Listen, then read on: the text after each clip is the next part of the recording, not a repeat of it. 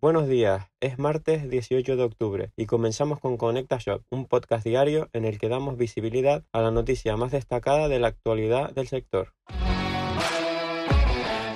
Google lanza una herramienta para borrar información personal de las búsquedas. Facilitará a sus usuarios poder borrar información privada. La herramienta Resultados sobre ti facilitará el proceso de eliminar información sensible como el número de teléfono, la dirección de correo electrónico, la dirección de nuestra casa y demás datos privados. Muchos de nosotros no deseamos que aparezcan en las páginas de resultados de Google. Eso sí, la información la puedes eliminar solo de la lista de resultados, no en caso de que haya sido publicada en una página web determinada. En ese caso, permanecerá publicada.